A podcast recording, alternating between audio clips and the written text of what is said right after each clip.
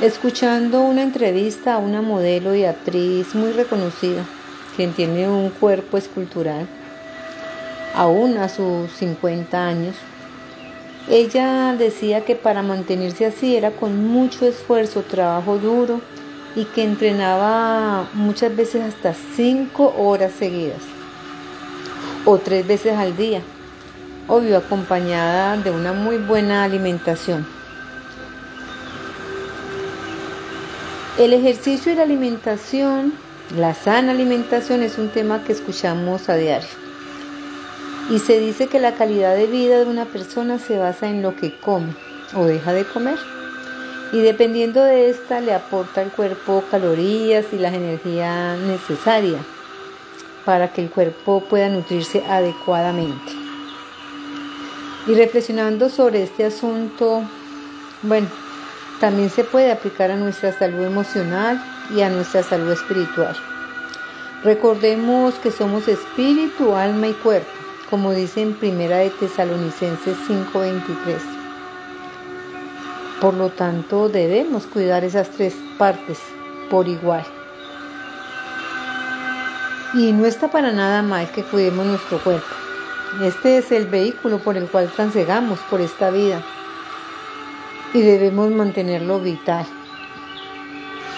Pero así como cuidamos de consumir ciertos alimentos pues deterioran nuestra salud, también debemos ser muy responsables y analizar en quién y en qué ponemos nuestra atención, a quién le estamos regalando nuestro tiempo, con qué y con quién nos estamos nutriendo emocional y espiritualmente. Y bueno, es que nuestro tiempo es invaluable con quién lo estamos compartiendo. Y también es importante con quién debemos decidir dejarlo de compartir. Pues simplemente no estamos caminando en la misma dirección. Entonces lo más sano es también, al igual que la alimentación que no nos aporta nada, también esas relaciones o esas situaciones que no nos aportan para nada Debemos excluirlas de nuestra vida. Revisemos. Revisemos porque cuánto tiempo pasamos en las redes sociales, cuánto tiempo mm, viendo TV, series, cuánto tiempo le estamos dedicando a nuestro cuerpo, a adquirir también conocimiento, ¿Cuántos talleres estamos haciendo de crecimiento, de inteligencia emocional?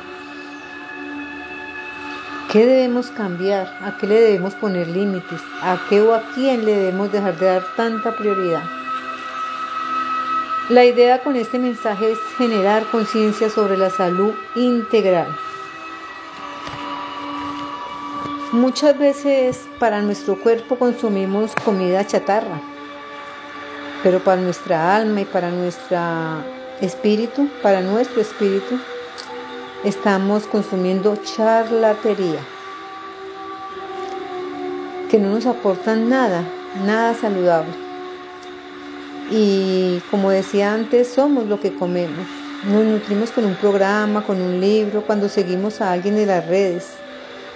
El tipo de relaciones que, que estamos estableciendo, que tenemos. Por lo tanto, es muy importante mirar qué estamos consumiendo y qué debemos dejar de consumir. ¿Qué tiempo de calidad le estamos dedicando al ejercicio físico, mental y espiritual?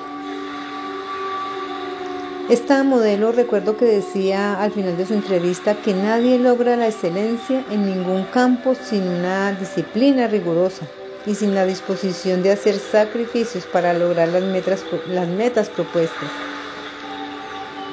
También recuerdo que Pablo nos dice en 1 de Timoteo que el ejercicio físico ayuda en el cuerpo, a que el cuerpo esté sano, pero el ejercicio espiritual nos ayuda aquí en la vida presente y también en la venidera.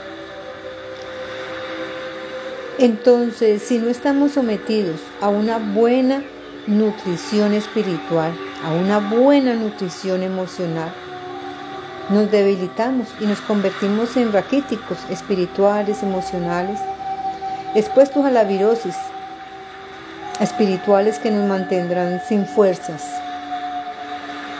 para la batalla. Y así como el enemigo, y así definitivamente el, enemigo, el enemigo podrá venir y derrotarnos muy fácilmente. Tenemos una vida emocional y espiritual que cuidar y debemos hacerlo de la misma, con la misma pasión o quizá con más aún, porque esto va más allá de esta vida terrenal. Cuidemos el cuerpo, pero también debemos dedicarle el tiempo suficiente, el necesario, a la vida, a nuestra salud emocional, espiritual, para estar fuertes y permanecer firmes durante las crisis, que tarde o temprano vienen, llegan. Jesús enseñaba en Mateo 4:4, la gente no vive solo de pan, sino de cada palabra que sale de la boca de Dios. O sea, nos está diciendo que alimentarnos físicamente es bueno, pero es imprescindible hacerlo espiritualmente.